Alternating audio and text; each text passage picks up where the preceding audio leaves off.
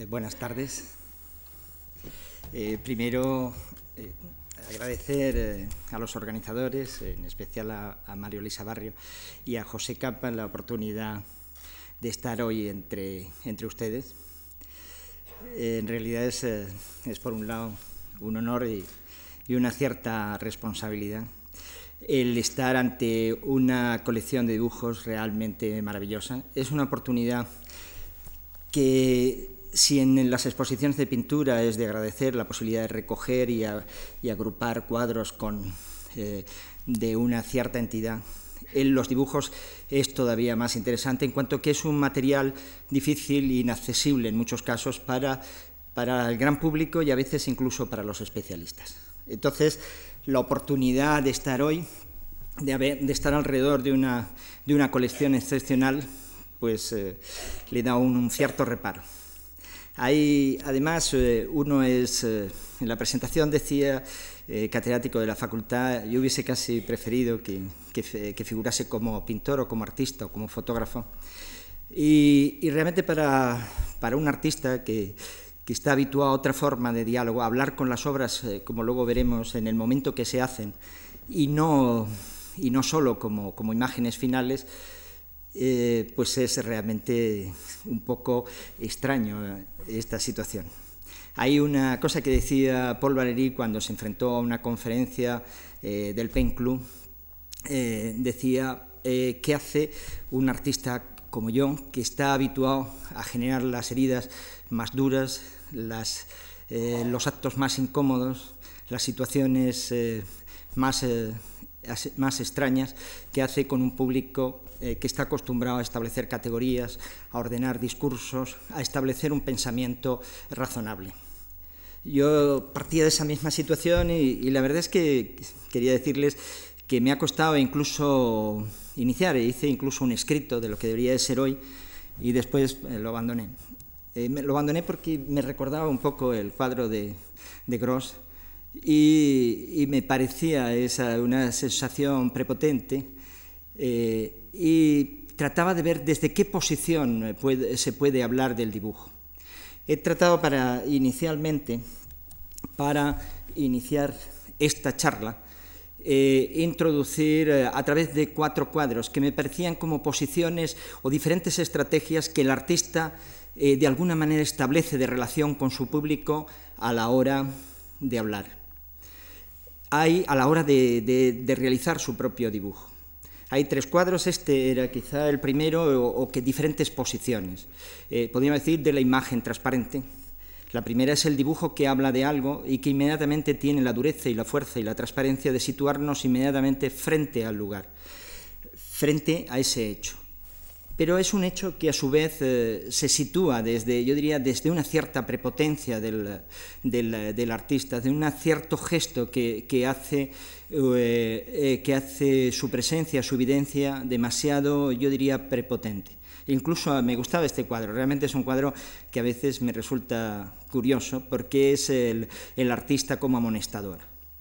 Ante eso traté de repasar eh, dentro de, la pintura cuáles son las posiciones desde donde el artista eh, se ve o deja verse ante los demás. Hay una primera situación que sería la de dejar, o que el propio dibujo eh, establece como dejar mirar al artista en el momento de enfrentarse a la realidad es permitir que, el espectador mire a través eh, de su hombro, mire por encima de él y se enfrente eh, de alguna manera eh, al dibujo, al dibujo, al dibujo en el momento que se está haciendo. El espectador ve el, ve el motivo, ve el cuadro y ve al artista. Pero parece un hilo continuo, como si fuese entre realidad y representación hay un hilo continuo de credibilidad el segundo, el tercer, eh, el tercer cuadro, el tercer artista eh, que, que, planteé era, era, era Holbein. Es el, son los embajadores. Es otra, es otra relación compleja, quizá la más contemporánea. ¿Qué es lo que sucede en este cuadro? En este cuadro la representación, el dibujo, nos deja ver evidentemente la escena. Estamos ante, ante un hecho con, ya relativamente con, unas situaciones eh, de incógnita, de elementos extraños, que ya no es tan fácil la interpretación como, como aquel personaje de Vermeer que aparecía representando una representación. Tenemos aquí en, eh, en Holbein un hecho eh, eh, extraño, sobre todo, supongo todos conocéis, es la figura anamórfica que aparece, el cráneo, la calavera, la muerte, que aparece a los pies de los embajadores. Es una, es una visión imposible de reconstruir. Es decir, la, anamorfosis del cráneo solo puede verse, solo puede comprenderse si nosotros nos situamos en un lugar insólito, nos situamos en cierta manera en a la derecha o a la izquierda del cuadro, prácticamente pegado sobre él, incluso en el cuadro hay una pequeña muesca, muesca que hace para que situemos el ojo, pero en el momento en que, en que vemos el cráneo, lo vemos en, posición real, nosotros nos encontramos que, la, que, es la figura de los embajadores la que se desvanece, la que se convierte en una eh, eh, anamorfosis extraña. Bien, el, artista eh, cuando dibuja, cuando pinta, puede optar por, eh, estas tres eh, opciones de cómo situarse ante el espectador, qué juego establece y qué deja ver y qué hace, sobre qué engaña. Es decir, ahí lo del Quijote, lo del Maese Pérez, lo del Teatro de las Maravillas. Es decir, ¿qué es, qué es lo que dejamos ver, cuál es el engaño, cuál es la situación desde donde estamos narrando. Hay, hay otra hay otra situación, bueno, en el cuadro, en el cuadro anterior lo que teníamos también era una situación, esa, es, eh, no puede uno hacerlo como un, como un elemento gradual de conocimiento, tiene que uno optar por ver la realidad o por ver el artificio.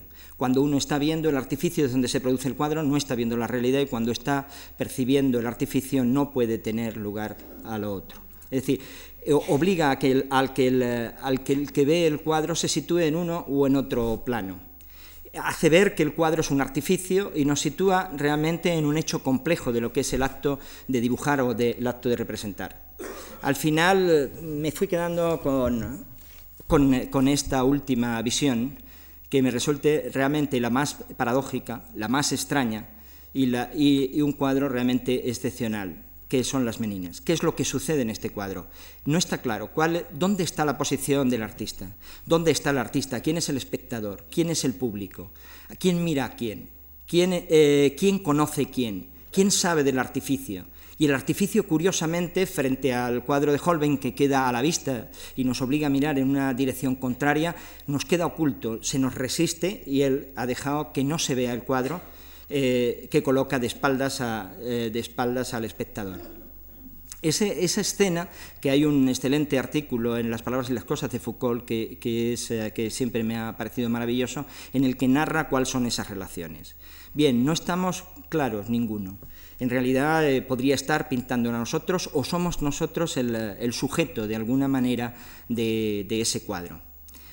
Eh, estamos viendo al pintor en acción y estamos viendo, a, eh, incluso no sabemos muy bien si, el rey está mirando a las meninas o son la imagen del rey, es más raro porque especularmente no podría producirse en el espejo a ese tamaño, pero en realidad deja abierta todas esas situaciones. En realidad, ¿qué es lo que ha hecho? Es situar la escena, la representación como conflicto. Y es ahí eh, el tema un poco que si tengo suerte Eh, vamos a lograr, eh, a lograr hablar un poco de, en, esta, en esta situación. Ahí este, me parecía también interesante lo que acabamos de ver, porque eso se produce en un momento o, eh, en una transformación en donde también hay un cambio de nombre del dibujo. Es decir, hay un paso de hacia, eh, eh, en, la, construcción, en el sistema de construcción español, que pasa del sistema de trazas al sistema de diseño. Es decir, del sistema en el cual los dibujos son fruto de, eh, una, proyección de la misma forma y en donde lo que se habla o lo que el dibujo recrea son las operaciones desde donde se construye la realidad, donde se construye la arquitectura, se está pasando al sistema de diseño, que es el sistema de la, arquitectura, es el sistema renacimiento, es el sistema de un punto de vista único. Y también hay otra cosa que es curioso, que es el paso, o también en esta, situación de conflicto de escena, A mí me gusta también relacionarlo con la situación que se da en el paso también del teatro de, teatro de la corrala, de la escenificación, al teatro italiano. A mí siempre me ha parecido algo eh, realmente maravilloso la, situación del cambio. En la corrala, los reyes, el rey, eh, la mirada del poder se sitúa detrás de la escena y todos están alrededor de una escena que todos ven eh, el artificio al rey, a la escena y, a la acción representándose. En cambio, en la escena italiana, el rey se sitúa en el eje frontal, en el punto, su ojo es el único que ve la escena en el sentido eh, de la representación. Es decir, los teatros se construyen en, falsa perspectiva y por lo tanto eh, esa falsa construcción que se genera en el escenario donde actúan los actores eh, solo es posible verla desde un solo punto de vista, justo donde se sitúa el poder, justo donde se sitúa el rey. Podríamos decir que el rey se convierte en una especie de polifemo, de, un, de, uno, de uno solo ojo de poder, mientras que el público pasa un elemento que, a mí me resulta realmente inquietante. Es el público el que no ve bien la escena, el que tiene, el que, el que no acaba de entrar en la narración, porque se sitúa en, lugares dispersos sobre, eh, sobre, el escenario, y eso, digo, sobre el, público, eh, que hace que, eh, que de alguna manera esa perspectiva se distorsione. Entonces es curioso esa representación donde el poder que ve la realidad, que tiene el dominio y la comprensión de la escena, de la narración, es al mismo tiempo el único, que no, el único engañado, el único que no ve el artificio, mientras que el espectador eh, ve el artificio. Ahí para, para empezar quería leer también, bueno, este es el momento, de alguna manera, en el que todo, en el que todo va a comenzar. Y es un momento eh, realmente eh, interesante, que luego hablaremos, de lo que esto Paul Valéry habla de la creación de sentido y la creación de valor. Dos elementos contradictorios que, van, eh, que están unidos entre la, acción del artista realizando la obra y la acción del público comprendiendo, o la acción del artista comprendiendo su propia producción visto, visto desde fuera. Bien, antes de que se pase eso, ¿qué es lo que sucede? ¿Cómo surge el dibujo? Y ese es un poco el tema de esta tarde, es tratar de ver qué son, qué conflictos surgen, qué sucesos pasan justo en ese momento de la representación. Situarnos en cierta manera en la escena de las meninas y tratar de hablar del dibujo desde esa situación.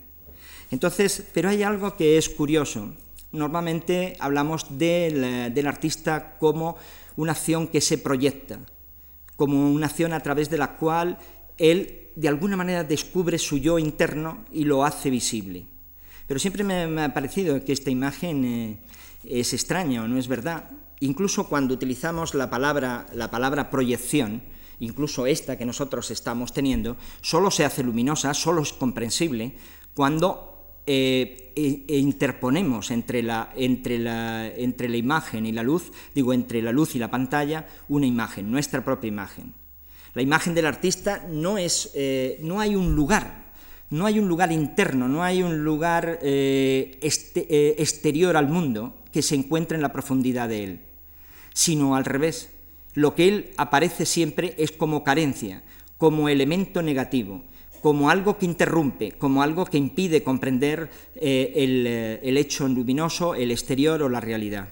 Bien, es esa, es un poco idea de la que vamos a partir. es, y para eso sucede una cosa que es también curiosa, es cómo surge el dibujo, cómo surge incluso el dibujante. Normalmente hay incluso eh, muchos de los mitos sobre, entre ellos el de Giotto, aparece como es un campesino, alguien iletrado, alguien que no conoce, pero que de pronto eh, está dibujando y los demás reconocen ese poder, y los demás lo reconocen ese poder y lo reconocen a él y se convierte de alguna manera reconocido como artista, como si fuese una propiedad innata. Sin embargo, el dibujo no es una propiedad innata y tampoco surge de la realidad. Y esto es curioso. Hay dos frases que vamos a utilizar, una de Raúl Steinberg que dice eh, dibujamos el dibujar y otra de Matisse que dice el dibujo es una línea con memoria. Pero ¿dónde se ejerce esa memoria? ¿Cómo surge esa memoria? Y hay un pequeño trozo de un artículo de Malraux que voy a, leer y que me parece curioso, porque rompe quizá muchos lugares comunes de lo que creemos, de dónde surgen las cosas. Dice, la visión del artista es irreductible a la visión común, porque desde su origen está ordenada por los cuadros y las estatuas, por el mundo del arte. Es revelador que ninguna memoria de gran artista conserve el recuerdo de una vocación nacida de algo que no sea la emoción sentida ante una obra. Representación teatral, lectura de un poema o de una novela para los escritores, audición para los músicos, contemplación de un cuadro para los pintores. Dice, no se encuentra un hombre conmovido por un espectáculo o un drama que de pronto se sienta obsesionado por la voluntad de expresarlo y lo consiga. Yo también seré pintor podría ser la expresión rabiosa de todas las vocaciones. No hay pintor que haya pasado en los dibujos de niño a su obra. Los artistas no se originan en su infancia, sino en el conflicto con la madurez de otros. No en su mundo informe, sino en la lucha contra la forma que otros han impuesto al mundo. Cuando jóvenes, Miguel Ángel, el Greco, Rembrandt imitan, Rafael imita, imita Poussin, Velázquez y Goya, Delacroix y Manet y Cézanne desde qué documentos nos permiten remontarnos al origen de la obra de un pintor, de un escultor, de un artista, encontrarnos no un sueño, un grito ordenado luego, sino los sueños o la serenidad de otro artista. Pero ahora eh, volvamos entonces a preguntarnos algo que parece relativamente fácil y que todos identificamos quizá incluso por los propios materiales que están hechos. Y nos preguntamos, ¿qué es un dibujo? Y eso es precisamente a mí lo que me apasiona. Frente al arte, frente a la escultura, frente a la pintura, frente a otras manifestaciones, en donde la práctica es, es fácil de reconocer porque es un concepto. Está establecido en una práctica simbólica en la cual ordenamos nosotros el imaginario colectivo. Bien, está ahí, es un, un concepto cultural. Está y queda aislado de todos. Pero, sin embargo, ¿qué es un dibujo? un dibujo ya no está tan claro. Un dibujo es algo eh, que por un lado es interesante porque por un lado excede, el uso eh, particular que se le utiliza en el lenguaje. No solo se refiere al arte, se refiere y está incluido en prácticamente todas las manifestaciones eh, humanas. Hay una cosa, es un material también muy curioso, muy sensible. Vosotros es lo único que subís ahí y hay un primer cartel anunciador que dice, eh, cuidado, se mantiene esta luz porque puede ser, es evanescente. Y además, y al mismo tiempo, curiosamente, es un material de desecho. Algunas cosas que vosotros vais a ver arriba fueron parte eh, de hojas, de elementos que fueron grafiados, arrugados, tirados, que eh, formaban parte de un material desechable. El grave problema de muchos dibujos, de mucha obra, de muchos de nuestros grandes pintores, es que no existen no tuvieron realidad, no tenían valor. Y es ahí, y es sobre ese tipo de dibujo, eh, sobre el cual quería centrarme un poco esta tarde. Yo lo que me interesa realmente no es el dibujo terminado, no es el dibujo bien hecho, sino esa operación indescifrable que forma parte del proceso por el cual se construye un cuadro o se construyen muchas cosas. Eh, yo escribía en, uno de los libros que publiqué, en las lecciones del dibujo, esta especie de iniciación. Dice, el dibujo es un término que está presente como concepto en muchas actividades, en lo que determina el valor más esencial de ellas mismas, en el hecho mismo de establecerse como conocimiento. Están siempre relacionados con movimientos, conductas y comportamientos que tienen de común el ser sustento ordenador de una estructura, a través de gestos que marcan direcciones generativas o puntuales que sirven para establecer figuras sobre fondos diferenciados. Está referido también a los procedimientos que son capaces de producir estos trazos definidos y al uso y a las connotaciones que estos procedimientos han adquirido en su práctica histórica. El dibujo se establece siempre como una fijación de un gesto que concreta una estructura, por lo que enlaza con todas las actividades primordiales de expresión y construcción vinculadas al conocimiento y descripción de las ideas, las cosas y a los fenómenos de interpretación basados en las explicaciones de su sentido por medio de configuraciones. Tratamos por ello de establecer de manera de cómo se integra en el orden lógico y emocional y la relación que se establece con el tiempo en el mismo eh, momento de iniciar la acción que lo establece ese nexo maravilloso que en palabra de Pessoa unía en su caso el recuerdo de la calle Bordadores y la gramática del padre Figueredo. Quizá ese es ese elemento, ese, conflicto, es el punto que hoy ahora situábamos justo ahí. Es un vórtice extraño en el momento en que el papel, el lápiz va a tocar el, papel. Se van a unir de una manera extraña eh, dos experiencias, yo diría, irreconciliables, como luego quizá aparece un pequeño texto de Paul Valéry. La experiencia, una experiencia aleatoria, llena de hechos fragmentarios, y el orden, un orden que procede de otro orden y que procede fundamentalmente del dibujo. Siguiendo en esta misma situación, incluso vamos a tratar de plantear una definición que decía Federico Zuccari. Nos habla de establecer las divisiones del dibujo fundamentalmente como dos, como diseño interno y como diseño externo, con un proceder que tiene que ver con el propio orden filosófico, sin el cual estaríamos tan perdidos como un laberinto que desconociésemos las claves de su salida.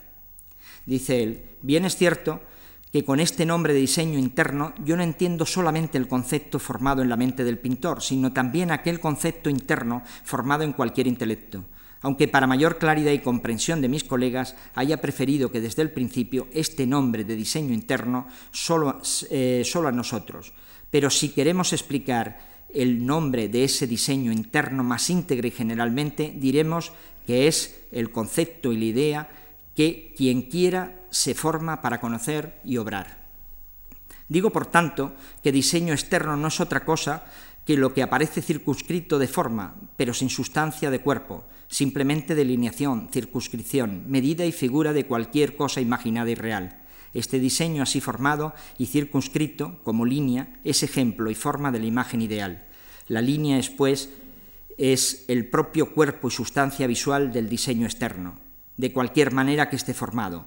Aquí no es necesario que explique que ni qué es línea ni cómo es un punto, recto o curva, como sostienen los matemáticos.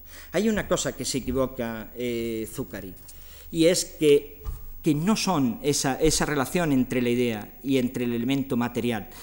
No se construye como dos elementos aparte y prefijados. El dibujo se construye desde la materialidad del dibujo, se construye desde el propio material, desde la propia herramienta, desde el propio gesto que lo construye.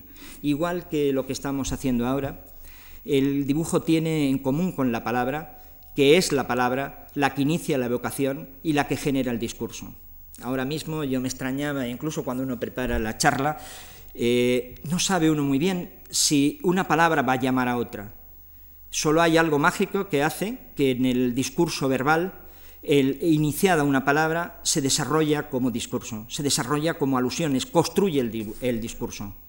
También aquí, también cuando estamos eh, frente, frente a un dibujo, frente a una línea, en ese momento se va a desencadenar. Aquí tenemos quizá un ejemplo maravilloso que es, eh, que es el, gesto de Bernini para determinar, para determinar una fuente. Ese, ese, es ese gesto que da origen a otro gesto, a otro gesto, y que cierra de pronto una imagen eh, sobre el papel y que, eh, y que, a partir de la cual se, adquirimos un sentido. Me preocupaba entonces de, ver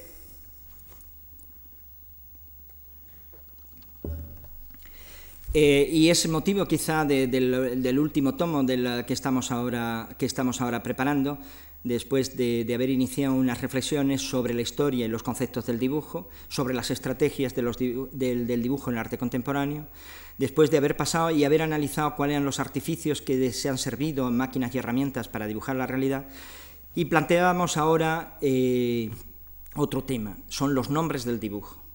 Y ese es eh, un tema que me resulta apasionante. No hay nada, yo diría, no hay ningún otro concepto que tenga tantas, eh, tantos lugares, tantos nombres para definir esas prácticas. Pero lo que hay que entender que es eh, que ese, cambio, esa mutación permanente eh, del concepto y las palabras del dibujo para nombrar aquello que sucede es simplemente porque es evidente que estamos ante un elemento camaleóntico capaz de transformarse, de configurarse en monstruo o en animal cariñoso que nos halaga. Todo ello se conforma precisamente a la hora de nombrar y nominar las diferentes palabras. A lo largo del escrito nosotros tratamos de evidenciar que precisamente esa, pluralidad de nombres con los que cubrimos esa experiencia implica la capacidad intelectual, la capacidad discursiva, la capacidad analítica vital y emocional con que ha ido descubriendo las cosas. Yo lo comparaba o decía, trataba de ver con ese, con ese chiste, eh, por otro lado muy malo, en el cual eh, un, paciente va ante un médico y después de explicarle los síntomas, le pregunta, doctor, ¿es grave? Eh, ¿Qué es lo que tengo? Y dice, tiene usted eh, eh, la, enfermedad de Simmons. Y entonces el enfermo le dice, pero, pero ¿es eso grave? ¿Es muy grave? No lo sabemos, señor Simmons. Bien, en realidad la medicina, en el fondo la mayor parte de, su logro es solo, es fantástico, es solo lograr nombrar las cosas. Yo recuerdo cuando mi hija se graduaba, el que hizo la presentación decía algo así como la medicina eh, sana eh, prácticamente ninguna vez, eh, mejora algunas veces y alivia siempre. Bien, pues y solo en realidad los nombres de las grandes figuras de la cirugía o de los digo sobre todo los, los, que han de los patólogos los que han descubierto enfermedades es simplemente porque una enfermedad lleva su nombre.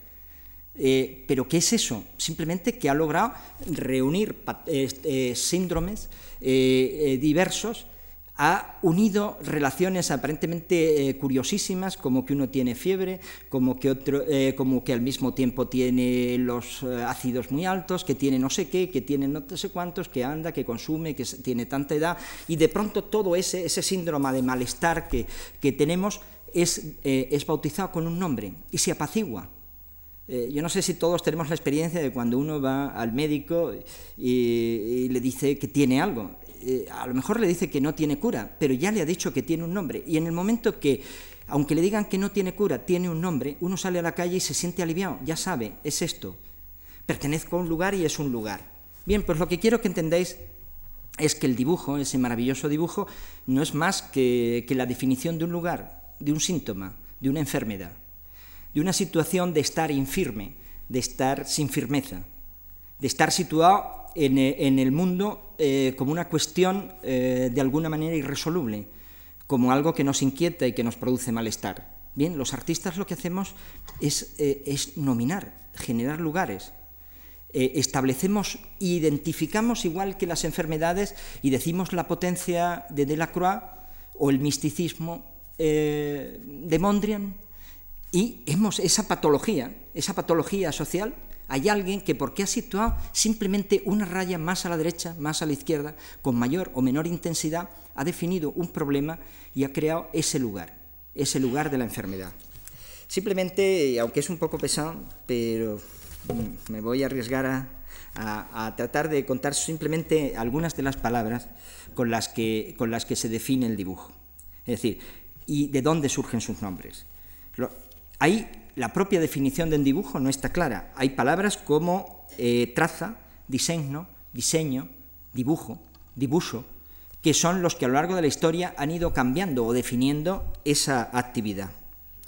A lo largo de eso ha generado eh, palabras y, lugares dentro de ese, de ese ámbito como es idea, concepto, diseño interno, pensamiento, invención, capricho, ahora mismo la exposición eh, son, está unido a ese, precisamente a esa calidad del dibujo.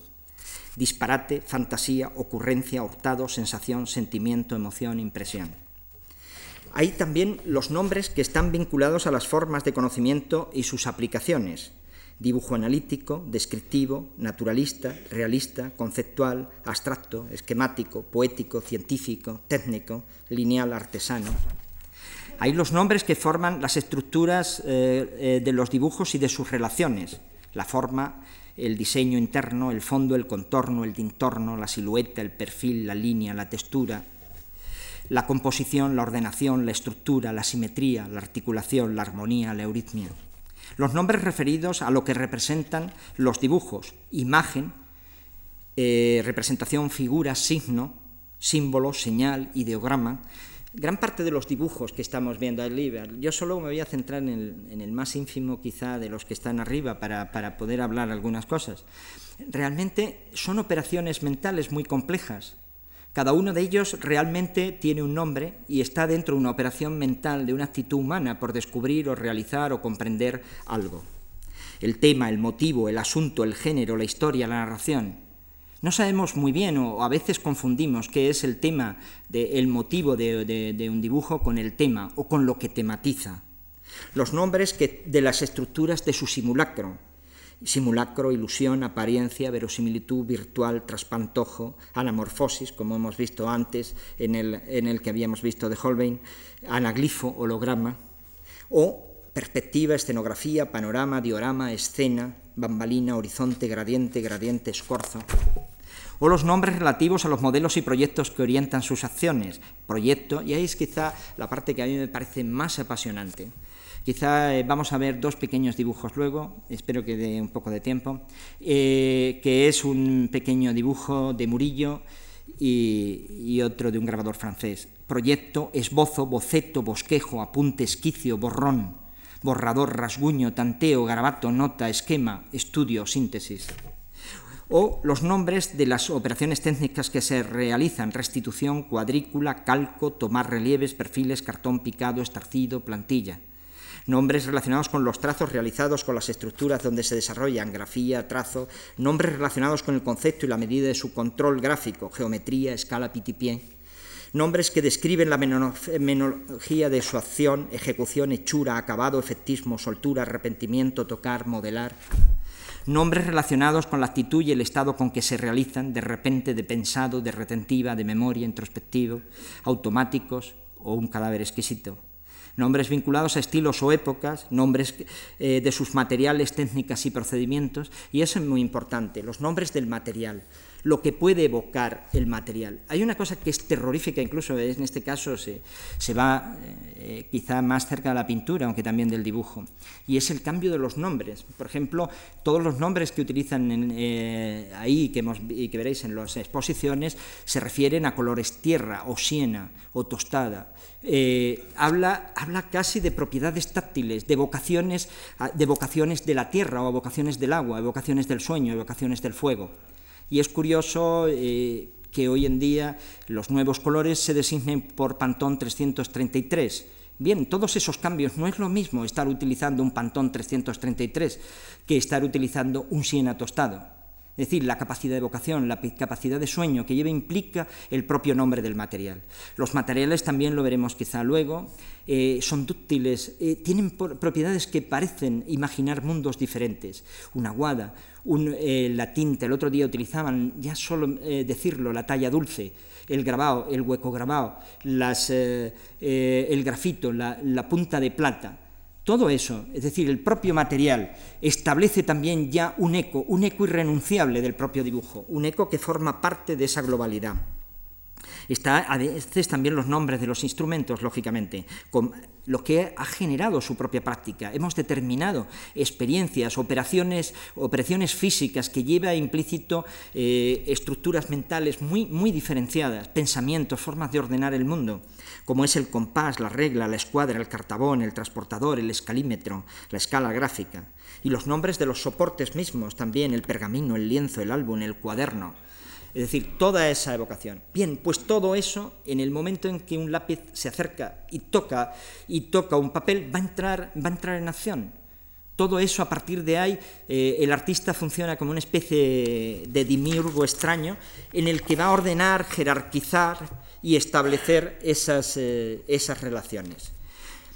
Aquí tenemos, es decir, eh, tenemos eh, uno de los dibujos de la, de exposición de Rembrandt y tenemos esas situaciones. Pero lo que quiero también que, que entendéis, que el dibujo, y eso se olvida excesivamente, no es una imagen, no es una obra acabada, no es una escultura, no es una pintura que parece ser interpuesta como un lugar de referencia simplemente para el espectador. Una vez que se acaba un cuadro, es una imagen, es una imagen cerrada, es una imagen que a partir de ese momento solo dialoga con, eh, con el espectador. Eh, evidentemente que el artista es a su vez el espectador de su propia obra. Pero sin embargo, el dibujo fundamentalmente lo que va a hacer lo que va a establecer fundamentalmente es un diálogo, un diálogo extrañísimo con el propio dibujante. La mayor parte de las formas que vemos no son formas que tienen que ver eh, con la concreción de la imagen, con la definición de, la representación. Tiene que ver con lo que él se dice a sí mismo para hacer o para planear, para hablar de aquello que está haciendo. Los gestos que hace, eh, eh, si situamos de alguna manera, si vemos los gestos que se establecen en algunos lugares del cuadro, no están representando nada, se está representando a él. Está diciéndose a sí mismo esto para mañana, aquí está el centro, me fijo en esto, olvídate de esto, recuerda esto, mañana continuarás esto. Son gestos memotécnicos incluso para, eh, para sí mismo. Esa, esa, acción, esa es la que, eh, la que me parece eh, realmente fascinante. Hay aquí en estos mismos. Y utiliza en algunos casos, estamos hablando de, cuando es un apunte, algo que apunta a algo, que se dirige a algo, cuando es un, simplemente un, eh, eh, un, arrepentimiento, una invención. Los, hay estos cuadros, como hemos visto el de Bernini, que es puro encefalograma, es pura inmediatez, es puro recurso entre estructura, entre, eh, entre imagen y definición de esa imagen. Tenemos por eso, de pronto, he pensado que quizá me centraba eh, un poco en esta, en esta charla, en este, en, este, eh, en este trabajo, que aparece, un momento, eh, que está aquí. Es un retrato de Carlos Cantos, de Gallot, de Jacques. Pero aquí lo que, lo que me... perdón, no, no se ha abierto. Bien, aquí tenemos estos dos dibujos que aparecen en la exposición y que curiosamente están situados eh, a la vista. Lo curioso es eh, que, cuál es verso y el anverso, es decir, cuál es, la, cuál es la representación y cuál es el dibujo. ¿Qué es esto exactamente? Incluso especie, estamos como una, eh, aunque es una página alternativa, es una doble página, la parte de atrás y la parte de adelante, estamos ante una especie de banda de Moebius. Es una especie de unión de los dos planos en un solo pensamiento. Pero realmente, ¿de qué nos habla esto? ¿Qué es? Eh, las guías suelen hablar de los dibujos y suelen hacer una enumeración de, de aquello a lo que representan. Eh, una de las cosas más, fáciles o, lo que quizá los historiadores recurren con mayor facilidad es a contarnos eh, que este es este rey, este fue otro, quizá hubo una confusión, este fue atribuido a uno, está atribuido a otro, las cosas se sitúan a la derecha o a la izquierda, representa y nos describen la posición o no del caballo. Pero eso es la transparencia, eso es el cristal. Pero ¿dónde está la, la, opacidad? ¿Dónde está el problema que se ha encerrado? ¿Dónde está la escena de las meninas en este dibujo? Y es un dibujo complejísimo, porque ¿cuál es su realidad? ¿Qué operaciones mentales está realizando en estos momentos el, dibujante? En realidad incluso me costó, es decir, es una operación también detectivesca.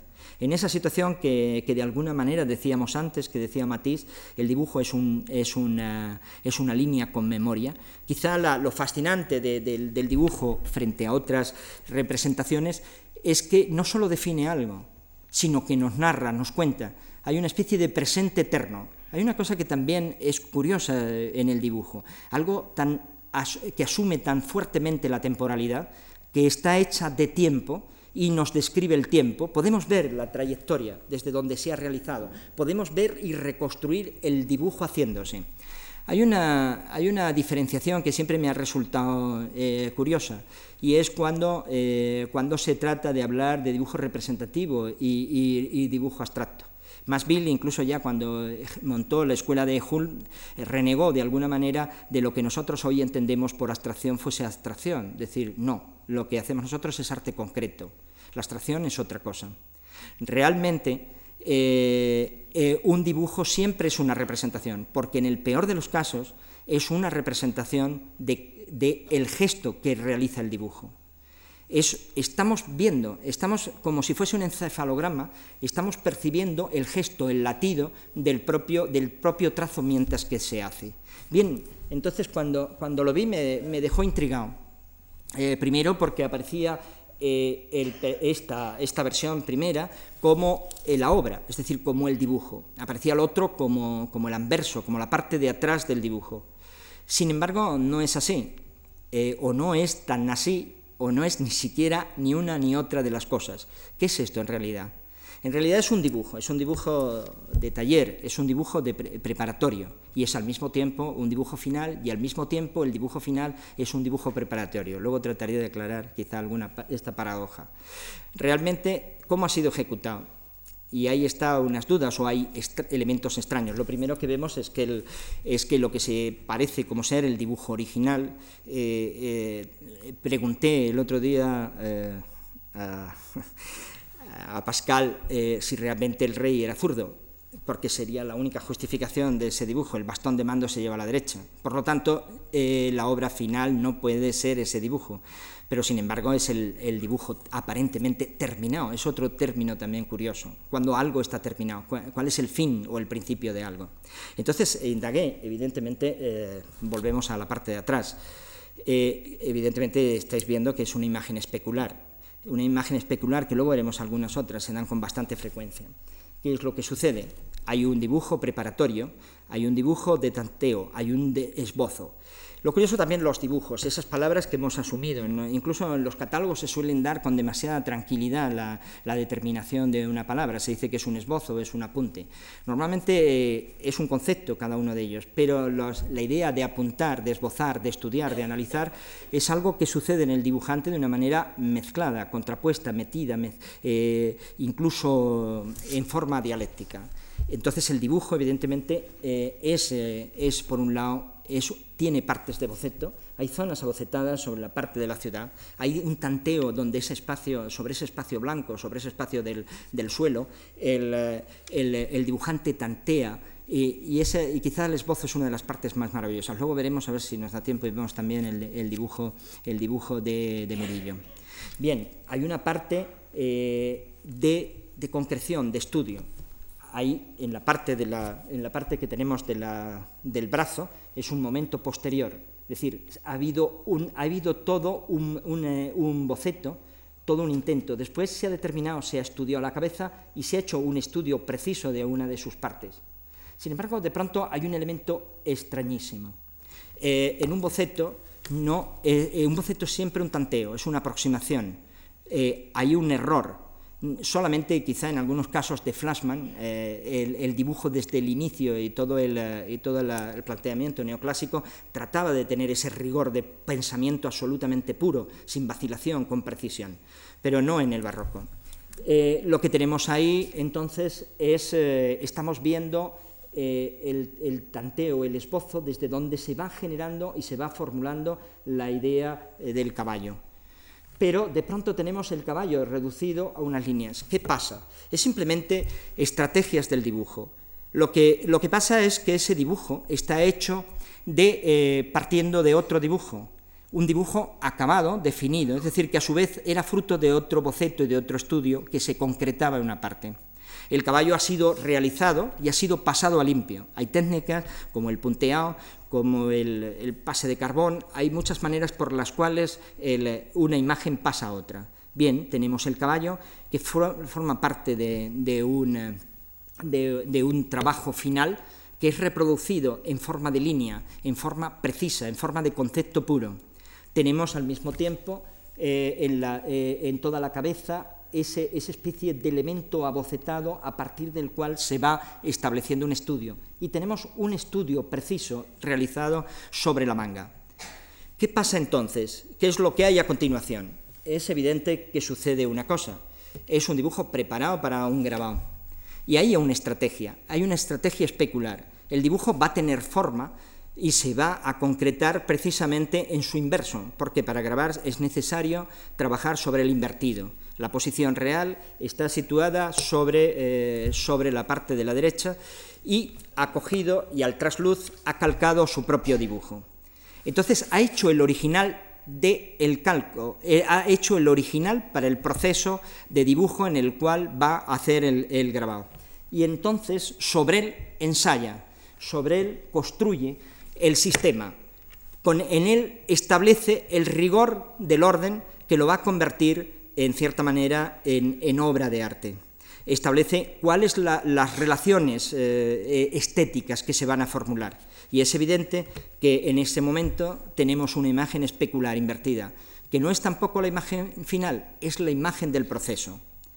El problema, el problema del proceso, eh, incluso cuando en el arte contemporáneo ha reivindicado el, dibujo como proceso, el arte como proceso, es decir, no como obra final, sino como elemento que, eh, fundamentalmente nos habla de las categorías que establece en la forma de realizarse, el momento que reivindicamos el proceso, eh, lo extraño es que el proceso eh, se convierte en obra y el proceso real, el proceso mental por el cual yo el proceso lo pongo como ejemplo, se convierte en el proceso. El proceso no está en el proceso. En la obra procesual del arte contemporáneo no es el proceso real desde donde se construye esa obra, sino el, análisis, el símbolo, el símbolo, la imagen de las cuales nos habla de esas categorías. Bien, Ahí quería entonces eh, establecer eh, precisamente esta situación en la que se genera estas cosas. Dice, el valor de la obra, habla del valor de la obra, es aquello que nosotros estamos asumiendo de esto que estamos hablando. Eh, dice, el valor de, de ello derivan eh, habla de la acción de dibujar. De ello derivan sorpresas muy frecuentes, algunas de las cuales son favorables. Hay malentendidos creadores y hay cantidad de efectos y de los más poderosos que exigen la ausencia de toda correspondencia directa entre las dos actividades interesadas. Aquí tenemos el conflicto, aquí tenemos esos hechos creadores, aquí tenemos hechos luminosos para el artista, hechos luminosos de donde él está comprendiendo y está realizando la acción de su propia obra. Tal obra, por ejemplo, es fruto de largos cuidados y reúne cantidad de ensayos repeticiones, eliminaciones y selecciones. Ha exigido meses, incluso años de reflexión, y puede también suponer la experiencia y las adquisiciones de toda una vida. Ahora bien, el efecto de esta obra se declarará en unos instantes. Una ojeada bastará para apreciar un, momento considerable, para experimentar el choque. En dos horas, todos los cálculos del poeta trágico, todo el trabajo dedicado a ordenar su pieza y a formar uno a uno cada verso, o bien todas las combinaciones de armonía y de orquesta que han constituido el compositor y todas las mediaciones del filósofo y de los años eh, durante los cuales ha retrasado, retenido sus pensamientos, esperando percibir y aceptar ordenamiento definitivo, todos esos actos de fe, todos estos actos eh, de elección, todas esas transiciones mentales llegan por fin en estado de la obra acabada, al golpear, sorprender, deslumbrar o desconcertar la mente del otro bruscamente sometido a la excitación de esa carga enorme de trabajo intelectual, es una acción de desmesura. Él continúa, pero cualquiera que sea el pormenor de esos juegos o de esos dramas que tienen lugar en el productor, todo debe acabarse en la obra visible y encontrar en ese mismo hecho una determinación final absoluta. Este es el fin, es el resultado de una sucesión de modificaciones, intenciones, tan desordenados como se quiera, pero que deben eh, necesariamente resolverse en el momento que la mano actúa, en el, mandato único, acertado o no. Ahora bien, esa mano, esa acción exterior, resuelve necesariamente, eh, necesariamente bien o mal el estado de interdeterminación al que yo aludía. La mente que produce parece, por otra parte, buscar e imprimir a otra obra caracteres completamente opuestos a los suyos propios. Parece huir a una obra de inestabilidad la incoherencia, la inconsecuencia que se reconoce y que se reconstituye su régimen más frecuente. Bien, este es, eh, esta es la situación. Incluso hay otro texto eh, que, voy a leer de, de, Lucci, es de 261 y el 303, que nos habla eh, que nos habla precisamente de estas, de estas operaciones y que quizá ejemplifica bien el primer cuadro que habíamos puesto de Bernini. Pero ¿qué es una acción eh, fundamentalmente que se da en el momento de la acción? Una composición, dice, nace eh, como encarnación de, muchos gestos vivos. Es, como en el acto del Tao, la materialización sin fin. Alcanzar el significado depende de la aprensión de lo sutil. Eh, si un poeta domina el secreto del cambio y del orden, los encauzará como corrientes dirigiéndose a una fuente, pero un falso movimiento conduce al tropiezo atolondrado y se confundirá el fin con el comienzo. Confundidos el amarillo térreo y el azul celestial, el lado opaco y las heces retornan al caos. Las expresiones profusas pueden contener verdad en abundancia, pero fracasan al dirigir y conducir el significado. Un hecho enérgico en un punto crucial unirá las partes en un todo. Aunque las palabras estén dispuestas en buen orden, se necesita, y es preciosa la metáfora que utiliza el texto, un látigo aglomerador para hacerlas obedecer. Ese es el dibujo. Eh, en aquellos momentos en que la mente y la materia mantienen una comunión perfecta, vendrá con fuerza irresistible y se irán. Nadie podrá detener su partida, pero hay momentos en que los seis sentidos parecen embotados, el corazón perdido y estancado el espíritu. Uno permanece inmóvil como un tronco petrificado, seco, como en el lecho de un río exhausto. El alma se ha interiorizado en la busca del laberinto oculto.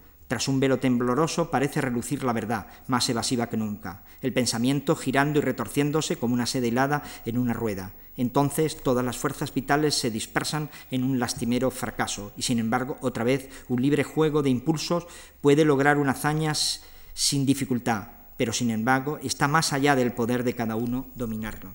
Bien, esa es para mí la acción de dibujar. Esa es la acción de donde surge todo este pequeño laberinto la verdad es que tenía preparadas muchas más cosas. Ahí quería, quería hablar, y ya no, no, nos va a dar tiempo, voy a tratar de simplemente de pasar rápidamente de, ese, de, ese dibujo de desconcierto del cual hemos visto y quería, y quería pasar a una serie sucesiva quizá de, los, de, algunos de los equívocos del dibujo o de algunas de las partes de los dibujos, cuando el dibujo era precisamente un registro de otro proceso.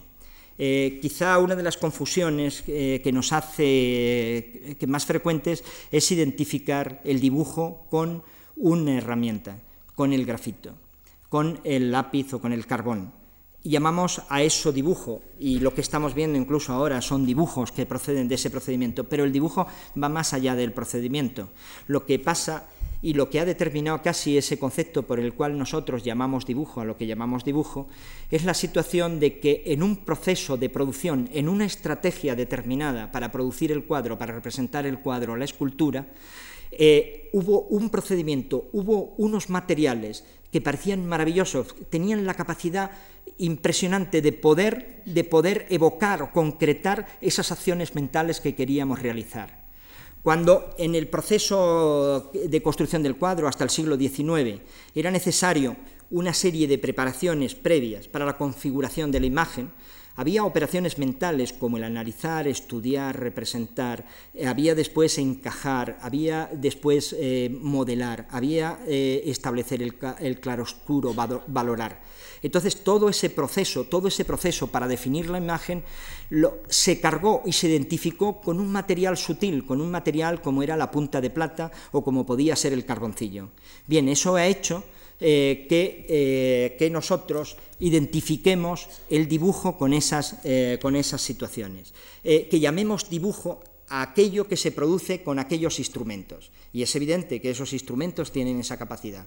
Simplemente para que veáis en ese proceso que aquí aparece casi canónico, aquí parece tal como, lo, tal como estamos habituados a considerarlo. El dibujo, en todos los tratados eh, antiguos, aparece como esa preparación a la construcción de la imagen. Aquí tenemos dos procesos que me parecían realmente bastante completos eh, y que también tienen que ver con el caballo. Son todos los dibujos de preparación para poder eh, construir el caballo.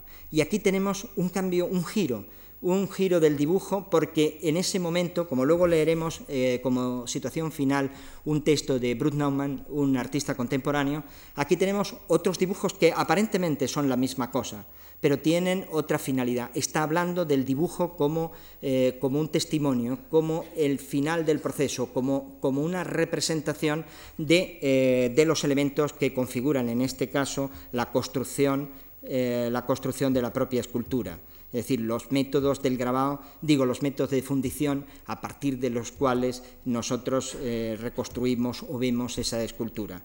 Esta, de alguna forma, eh, representa, eh, representa esa situación.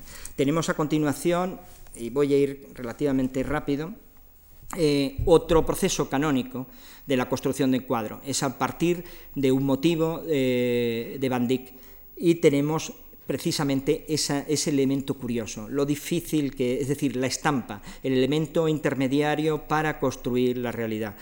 Eh, nosotros, lo, que es difícil generar imágenes arquetípicas, eh, imágenes diferenciadas, nunca surgen de la espontaneidad, es fruto muy decantado de operaciones por comprender eh, y establecer las relaciones del sistema, por comprender otros dibujos, por hablar desde otros dibujos. Aquí tenemos un dibujo, un grabado de Durero que sirve, que sirve de referencia a un proceso de dibujo de Van Dyck.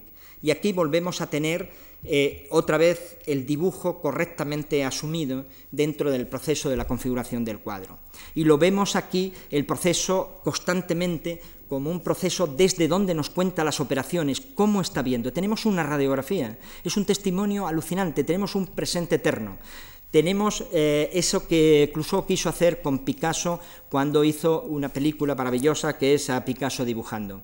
Ese, tenemos la oportunidad, también decía con el cine, de poder dar testimonio de la obra haciéndose. Eh, aquí lo tenemos en la Génesis con un procedimiento más antiguo, con un procedimiento más maravilloso. En él nos habla de las intenciones, nos habla dónde quiere enfocar, dónde están los la, trama, dónde están las tensiones. Eh, rompe y establece el claroscuro, analiza el cuerpo, describe eh, los acontecimientos musculares, eh, nos habla, este es a partir de otro, pero que vuelve, podemos ver otra vez el, el proceso. Fijaros cómo en este dibujo anterior la diferencia que hay cuando lo que hace es presumir a través del boceto, lo que hace es acotar, situar en cierta manera la nebulosa, la, tensión a través del claro oscuro. Pasa de alguna manera y vuelve a hacer otro dibujo y lo vemos con esa capacidad sintética que tiene de explicarnos, eh, explicarnos esa, esa realidad. Vemos qué es lo que aparece dejado para adentro o para afuera.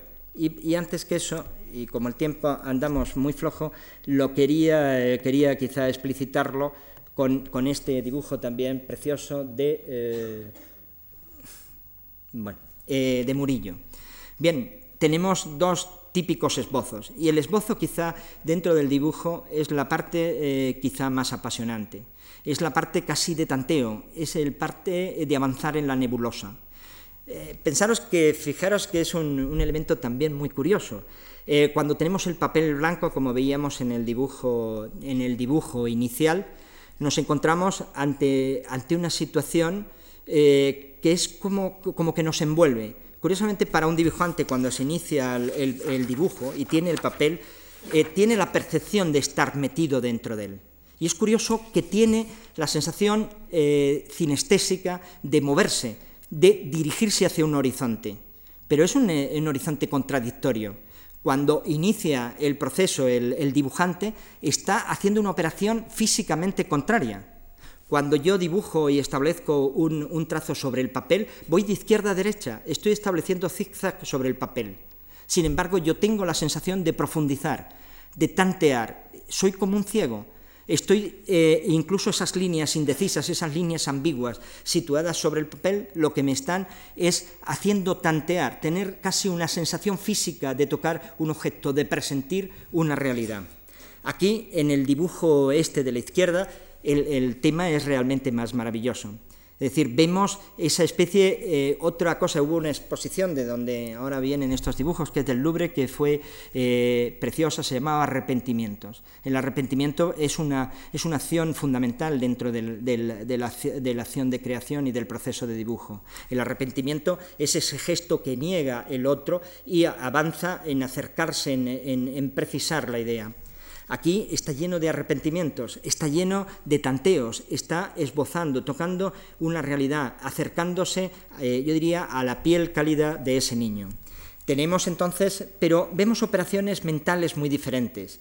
Hay claramente esa duda entre, entre la posición de la cabeza, pero hay en cambio el acto, el acto, por el cual el artista se niega a sí mismo y dice, estás equivocado, esa, esa no es la solución, ahí no está, rectifica y ves como un acto decisivo, fuerte, preciso, con una línea más, eh, más decisiva, ha tachado, ha negado la, primera acción. Está también eh, situaciones en las cuales simplemente eh, hay estructuras de composición, hay elementos que están relacionándose solamente para generar de alguna la, la extensión del propio dibujo. Hay zonas como esta en las cuales en terminología de la época se llamaría morcillo, es decir, los músculos están haciendo una acotación, están recurriendo a, una, a una, forma, a un, a un lugar, a un topos, que es, eh, que es, la musculatura, que está hablando del morcillo. Y está hablando en función de, y todavía mucho más en este otro, que es un proceso, podríamos decir, ya de previsión del cuadro, vemos que hay líneas. ¿Esas líneas que son? Ese garabato que eh, funciona. Es muy claro. Simplemente está recurriendo a un topos, está eh, nombrando una, una, aparición previsible posterior. Está diciendo, ahí vendrá un árbol, ahí vendrá una nube. Y es una nube la nube está prefijada en su mente, está prefijada, como hemos visto antes en el grabado que hace eh, Van eh, a través eh, de, estructuras del lenguaje, de estructuras del dibujo que proceden de la propia historia y, de y, del propio género del dibujo. Si nos hubiese dado tiempo y hubiésemos visto algunos de los, de los dibujos de árboles o de los dibujos de las nubes, si observáis, hay muy pocas variables. Están hechos a través de un esquema muy relativo. Aquí eh, voy a tratar de volver, aunque volveré a este dibujo. Eh, hay una cosa que es curiosa y que quería poner en este, en este, en este dibujo, que es que en el fondo los elementos eh, con los que organizamos el dibujo son unas leyes muy conocidas, muy repetidas.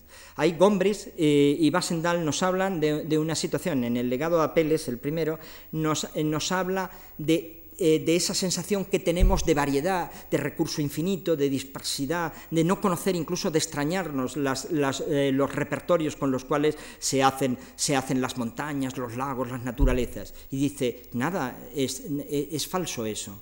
Es un recurso dibujístico muy concreto.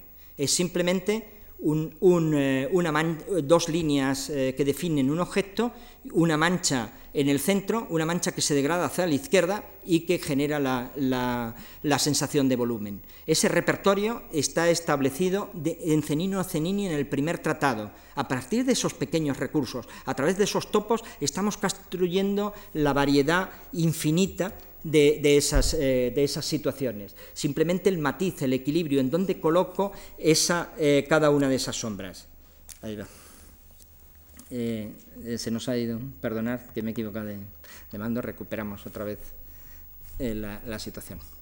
Volviendo otra vez al, dibujo de Murillo, tenemos, tenemos esa, esa, situación. Fijaros, ¿qué, ¿qué operación mental es esta? Ahí ha determinado, ha tanteado y ha visualizado él ante sus ojos lo que va a ser la cara del niño, ha establecido eh, lo que es la composición, ha hecho gestos, ha hecho anotaciones que a él le remiten a la visualización o, a establecer como una anunciación de lo que va a ser una nube o lo que va a ser un árbol y sitúa y dice, aquí está un cordero. La operación que está haciendo realmente es puramente memotécnica, está situando simplemente un gesto y que a partir eh, de, dos o tres referencias nos, construye esa idea de cordero. Y luego dice, se dice él a sí mismo, esto no es por ahí. Recuerda que esto lo tienes que, eh, analizar luego, esto lo, eh, estudialo después. Y narra y vuelve a hacer. Aquí estamos ya ante una previsión, ante sí mismo, ante el cliente de la propia obra. Y hay que reconocer que solo es posible a, medida que nosotros comprendemos y tenemos estabilizados enormes puntos de referencia, enormes lugares, una cantidad inmensa de topos eh, y de estructuras de dibujo desde las cuales comprendemos eh, esa, esa situación. Hay entonces esa situación determinada, se recurre a una homogenización del proceso, se quitan los hechos, eh, los hechos eh, dudosos, se elimina lo que dificulta la visión del espectador o de él mismo con el espectador y hace una previsión extrañísima porque no corresponde a los mismos materiales que va a estar hecho el cuadro. Hace una traslación y se ve a sí mismo lo que es la previsión de ese dibujo. Eh, volviendo, la verdad es que había tratado, por eso eh, una hora habíamos previsto y, estamos llegando al límite. Ahí había una serie de situaciones que quería plantear, de estrategias, de cómo se va del orden al desorden, como es en este caso el dibujo el dibujo de, eh, Leonardo. Esa sensación, eh, de alguna manera, no previsible, donde ese gesto que vemos en Murillo, de pronto se transforma, se transforma en un todo ordenado. Y quería un poco, ya casi como final, porque realmente pues no hay, no hay tiempo, no hay tiempo de más, quería haber planteado eh, también un poco la contradicción existente entre ese orden, ese orden que vemos abajo y el desorden, entre la línea capaz de definir eh, y establecer una idea y entre la sombra capaz de establecer eh, de alguna manera la, la, sensación de confusión, la sensación de horror ante las cosas. Pero vamos a pasar, y para terminar, simplemente otra vez como forma de recapitulación, un pequeño texto que está entresacado de, de, algunos, de algunas palabras de Bruce Nauman, que es un artista contemporáneo. Y quizá voy a ver si, si lo coloco aquí eh, como final, otra vez un dibujo de, eh, unos dibujos de él y que también me ayuda a plantear ese equívoco entre el, entre el dibujo como sello personal o como obra. Eh, hay una excesiva a veces identificación, sobre todo en estudiantes de Bellas Artes, que es solo considerar el dibujo como obra acabada. Sin embargo, eh, he querido reivindicar en él hoy ese otro aspecto de forma de conocimiento, de interrogación y de conocimiento del propio proceso. Eh, el tema es que no, no depende, en cierta manera, de, la obra, de, cómo, de qué es la obra al que está dirigido, no depende del cuadro final. Eh, Bruce Nauman es un conceptual, gran parte de su obra eh, se termina en una foto, en una acción, pero sin embargo es quizá un heredero de toda esa tradición del pensamiento, del dibujo como forma de conocimiento. De él he visto quizá uno de los dibujos más bellos que conozco de toda la historia, que es precisamente, que no lo tengo aquí, que es la definición de, de, su de esa obra, en donde en el cual simplemente en una línea, en una línea de dos metros, ha definido de alguna manera eh, todo el sentido de esa obra sobre un papel en blanco y expresamente solo una línea. Aquí tenemos todos los aspectos que podíamos abarcar del dibujo como provisión, esbozo eh, y demás. Y voy a terminar con estas, con estas palabras de Brut Naumann. Dibujar es equivalente a pensar. Algunos dibujos se hacen con la misma intención que se escribe. Son notas que se toman. Otros intentan resolver la ejecución de una escultura en particular o imaginar cómo funciona.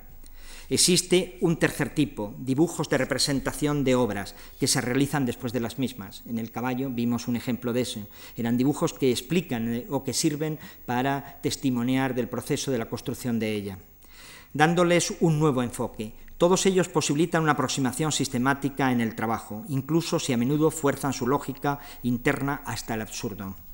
El primer tipo de dibujos podría llamarse conceptual, fijan una idea. Se llega entonces a un cierto punto que ya no pertenece a este tipo, y al hacerlos el objetivo ya no reside en la representación de las piezas, sino en cazar la energía de las ideas. El dibujo debe considerarse terminado cuando se alcanza el punto en que la idea se define como necesaria. Los dibujos pueden describirse como modelos para una concepción mental a la que se da cuerpo a través del dibujo. Tantos dibujos como piezas deben tanto los dibujos como las piezas deben perfeccionarse solo hasta el punto donde la idea y el cuerpo que se les da se hacen lo bastante claros para una comprensión, comprensión precisa y adecuada.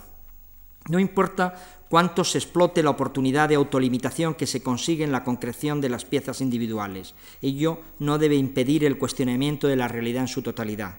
Cada trabajo individual aparece, por una parte, como una idea visual y su cuerpo físico surgiendo. Así es como es, así es como os puedo mostrarlo. Pero por otra parte, es también un intento serio, e inevitable, cómico, de alcanzar un conjunto de relaciones totales.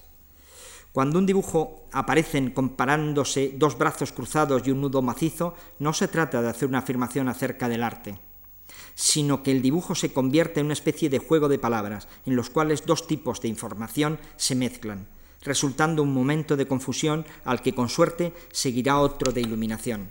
Fijaros el parecido con el texto que leímos al principio.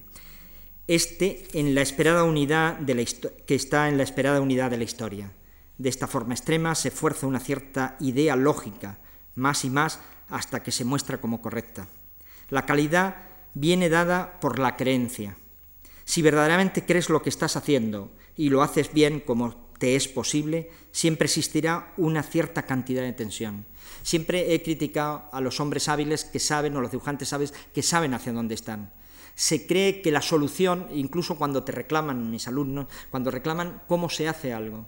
No, no, el dibujo no es la respuesta. El dibujo es, eh, digo, el dibujo es la respuesta a la pregunta. No hay una forma de respuesta una cierta cantidad de tensión. Por supuesto, depende un montón de aquello que se escoge. Es preciso escoger lo que interesa y programarlo de forma que resulte interesante.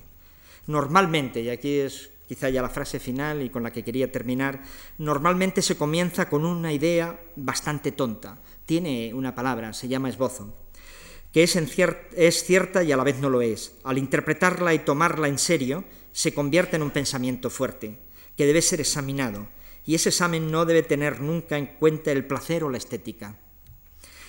Un dibujo debe de sorprender al propio que la dibuja. Eh, un dibujo está hecho para establecer preguntas, es como una esfinge, es como un lugar donde uno se interroga a sí mismo y a los demás a través de un hecho luminoso. Toda marca que se dibuja dice algo. Lo que está por ver entonces es si es creíble o no. Se dibuja y se mira, examinando. Lo importante, lo fundamental, es que esas marcas que se dibujan merezcan la atención por sí mismas, de una manera asociada con el arte, de forma que el observador pueda decirse a sí mismo, yo percibo, es tal como una obra de arte y no como ninguna otra cosa. Cuando se dice, y esta es la frase con la que quería terminar, que me parece precioso, y es el riesgo con la que uno se enfrenta todos los días al estudio y con el que me quería despedir. Cuando uno dice algo, hay que decirlo alto y ver si te lo crees. Y después hay que decirlo más alto para ver lo que los otros piensan y para ver si lo que los otros piensan es creíble o no. Es, eh, eso es para lo que todo dibujo se realiza. Se traza una serie de marcas y se ve lo que se puede pensar acerca de ello. He tratado en este rato de tratar de ver qué era lo que podíamos pensar a través de esos dibujos. Muchas gracias.